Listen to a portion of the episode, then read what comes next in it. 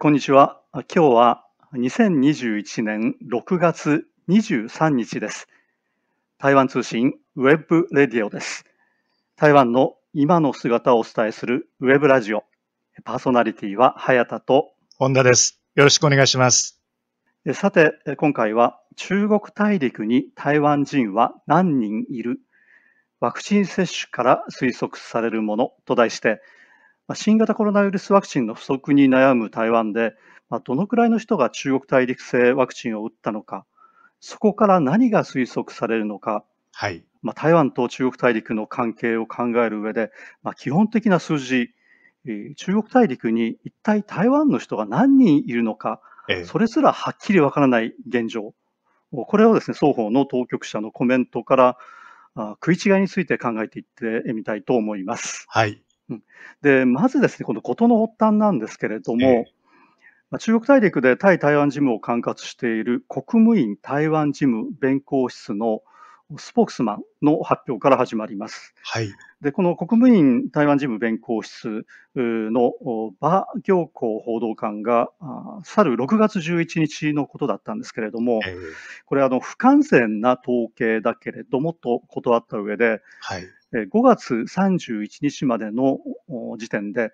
まあ、中国大陸で新型コロナウイルスワクチンを接種した台湾同胞、まあ、台湾同胞というのは、まあ、つまり台湾のお住民ですね、台湾籍の人ですけれども、えー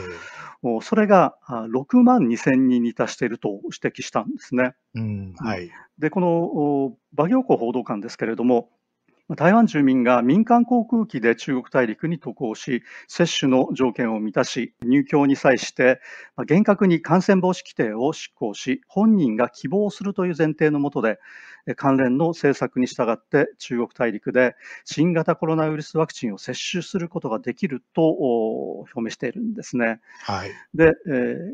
えーさらに中国大陸は、まあ、台湾同胞が自分の命、健康、安全を守るために、うんまあ、できる限り早く中国大陸製のワクチンを接種したいという気持ちを持っていることを十分に理解しており、まあ、最大の努力をして協力したいとお語りました。はいつま。り、えー台湾の人たちに対してはですね、まあ、できる限りの協力をして、このワクチンを接種してもらうということを言っているんですね。えーで、えーまあ、こうしたあーこの発言から見るとですね、どうもこの台湾から飛行機に乗って中国大陸に行って、ええ。ーで接種をするとはい。いうのかなというふうに思うんですけれども、ーえ。ーで、それが6万2千人ということになりますと、ちょっとこれがですね、数字が合わないなということになるんですね。そうですね。でえーあの一方ですけれども、中国大陸は4月中旬に、はい。まあ、中国大陸の居住所というのがあるんだそうですけれども、こええの居住所を持ってえ中国大陸にえー居住し、まあ、つまり住んでいて、えー医療保険に加入しているう台湾うん同胞おについて、新型コロナウイルスワクチンを接種することができるとお発表しています。はい。でつまり中国大陸の人だけではなくて、えー台湾のお人たちに対しても接種しますよと。おただし、まあ、こうした条件がいります。居住所、ええそれから、あまあ、実際に住んでいて医療保険に加入しているという条件がいるんですけれども、はい。おではですね、そのお台湾の人たちで中国大陸に住んでいる人たちですね、ええー飛行機でわざわざ飛んでいってですね、ワクチンを接種する人ではなくて、ー えーえーまあ、以前から住んでいて、えーそこでまあ接種するという人。で、これがですね、この統計の中に含まれているかどうかっていうのは、えーこの馬行幸報道官の発言の中ではちょっとはっきりしないですね。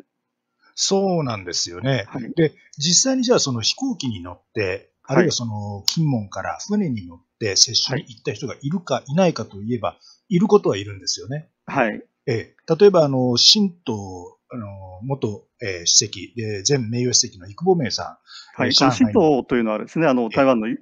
野党の一つですけれども、ん、そうですね、はい。えー中国大陸に、えー非常に融和的な姿勢で、はい。えー知られているんですけれども、えーその新党の生保明氏が、えー上海に、えー接種に行くんだと、実際にその公言して上海に向かって接種を受けています。で、彼はまあ政治家ですから、えー目立つ立場にある人ですが、そうではなくて、えービジネスのためにえー大陸に渡っている人、あるいは、はいあのー大陸側で受け入れてもらえるからということで、大陸側に向かって接種を受けた人がどうもいるようだという話なんですね。はい。ただ、この6万2000という数がよくわからないのは、これはあの、台北側の数字なんですけれども、この実際に台湾から大陸に渡航している人の人数についてなんですが、コロナ対策を扱っている中央液状式中心というはい、これは中央液状式中心というのは、まあ、言ってみれば台湾のコロナ対策センターですね。そうですね。対策センターということで、まあ、非常にこの強い権限を持って対策を指揮することができるところですね。そうですね。はい、そこの副指揮官の、えー、陳宗園さん。彼が、えー、この北京側が6万2000という数字を発表した直後にですね、明らかにした数字では、台湾から大陸に渡航している人、1日平均でだいたい400人から500人、多くて600人ぐらいではないかと。いうふうな数字を発表しています。はい、そうですね。えー、これはもともとはもっとたくさんいるんですけれども、まあ、コロナでですね、はい、まあ、双方の間の往来が非常に厳しく制限されています。そうですね。えー、で中国大陸に行っても、まあ、中国大陸から台湾に来ても、これ自主隔離をかなり長い期間しなければいけないということで、まあ、非常にこの減っている中でですね、まあ、このくらいの人数だろうという統計があるんですね。はい。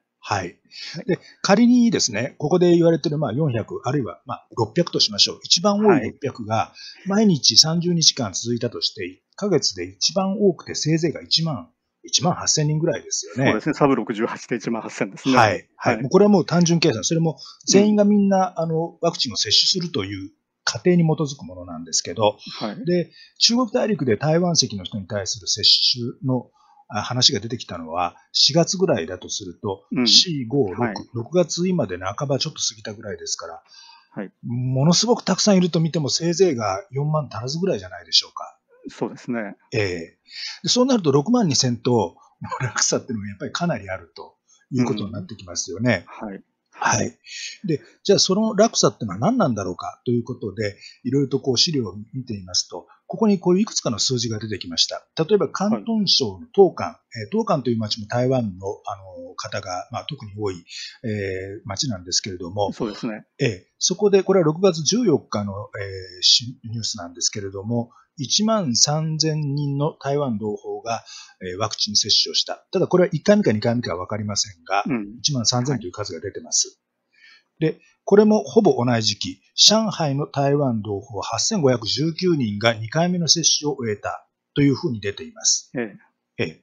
ええ、上海、東莞、これいずれもあの企業の人を中心として台湾の人が特に多いことで知られる街なんですよね。はい。ええ、ただ、この他にも、例えば蘇州だとか、昆山だとか、福建省の町だとか、えー、台湾の人が相当数、えー、居住しているとおぼしき、えー、都市があります。この数字はまだ出ていませんので、うん、えー、この上海あるいは東莞の数、そして、えー、実際にそのこちらから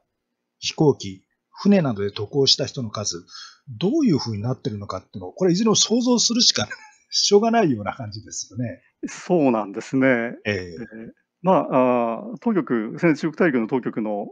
スポークスマンがはっきりそこのところをです、ね、言ってくれれば分かりやすいんですけれども、そうですね、ちょっとよく分からないという状況ですね。まあ、確かにその、はい、えー、非公式の統計であるということは断ってますけれども、まあ、もちろんその、えー、5月末までのです、ね、統計なので、その後だんだんまた増えてきているということは、まあ、あるんでしょうけれども、はい、でもちょっと数字としてよく分からないというのが実際のところですね。そうですよね。はい、で、えー、この6万2000というのが、その果たして、多いのか少ないのかも含めてなんですけど、中国大陸にその台湾の人がどれぐらい住んでて、でそのうちの何パーセントぐらい、何割ぐらいになるのかっていうことを考えていますと、実は大陸に住んでる、あるいはその長期滞在している台湾の人がどれぐらいかっていう、確たる数字っていうのが実はありそうでないんですよね。うんはい。えー、でここでですね、一つ、えー、これは、えー、今年の5月11日、えー、中国大陸が第7次え全国人口負債、負債というのはこれ全面調査なんですけれども。そうですね。まあ、いわゆるその日本で言います国勢調査ですね。そうですね。はい。はい、人口負債の結果、えー、中国大陸全体で、えー、居留証を持っている台湾の住民が15万7886人いると。こういう数字を出しています。はい。はい。えー、でこの時ですね、注目された数字というのは、あの中国大陸の総人口が14億1178万人ということで、はい、中国大陸の人口、これまで13億と言われていたんですけれども、えー、実はもうすでに14億になっていたと いうことですよね。そういうことですよね。でその中で、その台湾の人たちがどのくらいいるのかといいますと、今、青野さんが紹介した15万7886人ですね。そうなんですよ、ね。一桁台まで出てますけれども。えー、で、この15万7000、えー、15, 15万7886という数字なんですが、はい、あの、参考までに香港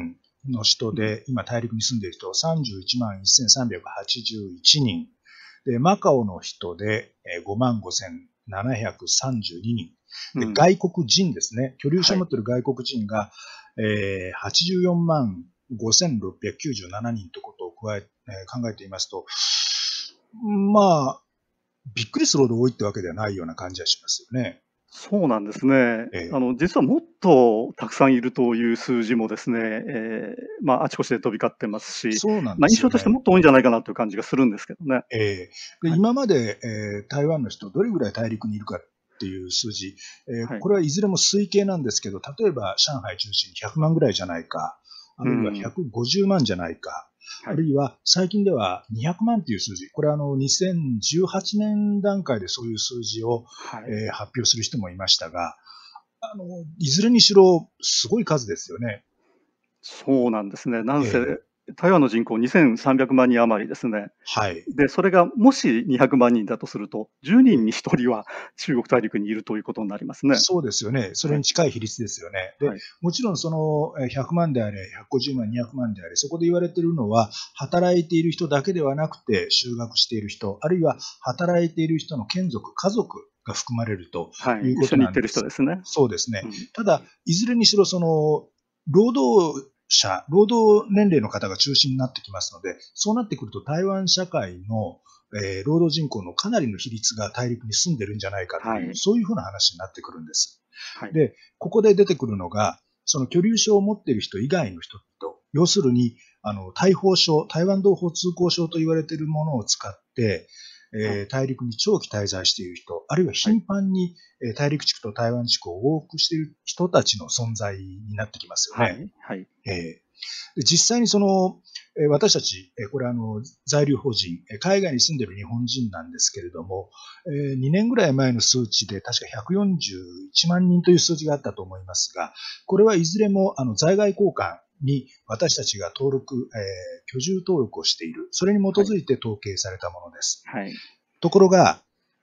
大陸には台湾の公的機関というのはないわけですよね。そうですね。はい、えー、ですから、大陸側の、えー、公表するこの居留証の人数、これは、あの、まあ、わかるんですけれども、じゃあ実際にその常に台湾の人がどれぐらい大陸にいるかっていうのは、実は誰も、誰もわからないというか、少なくとも台湾側ではその統計が出てないんですよね。そうなんですよね。ええで、まあ、もちろんその、きちんとその居住登録をしている人もいるでしょうし、はい。いいない人が多分多いというふうに考えられますね。これは、まあ、あの台湾にいる日本人もそうなんですけれども、えー、まあ、かなり頻繁に行き来してですね、はい、えー、こうしたその居住登録はしていないんだけれども、まあ、比較的この合わせるとですね、長くいるという人、まあ、これは非常に多いですよね。そうですね。うん、あの特に台湾企業で、え中国大陸で展開している台湾企業で働いている人の中には、はい、あの3ヶ月あるいは4ヶ月に1回ぐらいの比率で台湾に戻ってくる。で、またすぐに大陸に行くという感じで、はい、1年のほとんどを大陸で過ごしているけれども、えー、実は向こうでその居住登録をしていないと、えー、はい、居留証を取っていないという人、そういう人はいますよね。はい。えー、そういう意味から見て、今回のその6万2000という数字、えー、まあ、多いのか少ないのかっていうふうな議論もありますが、はい。あの、今回のことを通じて、もう一つやっぱり感じたのは、その実際の数値をお互いが、まあ、大陸側はあの把握しているはずなんですけれども、はい、ただ、正確に把握するのが難しいぐらい、あの、グレーゾーンがあって、しかもその規模が大きいんだなというのを改めて感じました。なるほど。ええあのこの台湾側ですね、こちらの台湾側の統計でですね、はい、この2019年ですね、このコロナが始まる前ですけれども、はい、行政院主計総書というところが、これは、まあ、あの政府統計をまとめるところですけれども、ここが発表した海外で働いている台湾の人たちですね、の人数っていうのが出てるんですね。はいはい、で、えー、2019年の統計では、73万9000人の台湾の人たちが海外で働いている、仕事をしているという統計が出ています。なるほど。はい。えで、えーまあ、この統計、どのように取られたのかっていうのも、実はちょっとよくわからないところがあるんですね。はい。えー、はい、あの海外に出ていく人にいちいちですね、あなた何しに行きますかっていうことは、あの基本的には問わないということですので、はい、えー、そうですね。えー、はい。まあ、こうした、まあ、統計がどのような根拠かっていうのは少しあの疑問があるところなんですけれども、ええ、その73万9000人の中で、ええ、中国大陸ですね、これはあの香港、マカオを含みますけれども、まあ、中国大陸、香港地区、マカオ地区ですね、えー、で働いている人が39万5000人という数字なんですね。なるほど。で全体の53.4%ですから、まあ、半分以上の海外で働いている台湾の人たちの半分以上が、まあ、中国大陸、まあ、香港、マカオ含めてですけれども、えー、で働いているという統計になっていますその数字は、先ほど北京側があの発表したというその15万という数字を上回っていますよね。上回ってますね。香港、マカオが入りますから、すべてではないんでしょうけど。はいまあ、これがあの台湾側で掌握できている数ということになるんですね。なるほどで、えーまあ、中国大陸側は15万余りですね。えー、で、えーまあ、台湾側の統計はあ39万ですから、まあ、40万ぐらいということで、まあ、かなり離れていることは離れているんですけれども、はい、まあ、当たらずも遠からずというようなことが言えなくもないですね。なるほど。うん、ただ、そのよく言われている100万、200万という数字に比べると、これはまあ全然違う、まあ、桁が全く違うという状況で、ですねまあ、一体何が本当なのか、どこがですね、正確な数字なのかっていうのは、えー、まあ、いろいろ比較してもよくわからないということですよね。そういうことですね。はい。はい。まあ、ということで、こうしたですね、もう、双方の関係を考える上では非常に重要となるはずのこの人数すらですね、よくわからないというのが、うん、まあ、現在の台湾と中国大陸の関係ということが言えるのかもしれません。そのようですね。はい。えということで、え今回は中国大陸に台湾人は何人いるワクチン接種から推測されるものと題して、ま双方の食い違いについて考えてみました。まあ、ここで結論が出るわけでは決してありませんけれども、台湾と中国大陸の関係を考える上で、えー、面白い観察点ではないのかと思っています。はい。まあ、なお、この番組の内容についてご意見、ご希望、ご質問などがいただければと思います。パーソナリティは私、早田と本田でした。それではさようなら。さようなら。2021年6月23日、台湾通信 webradio でした。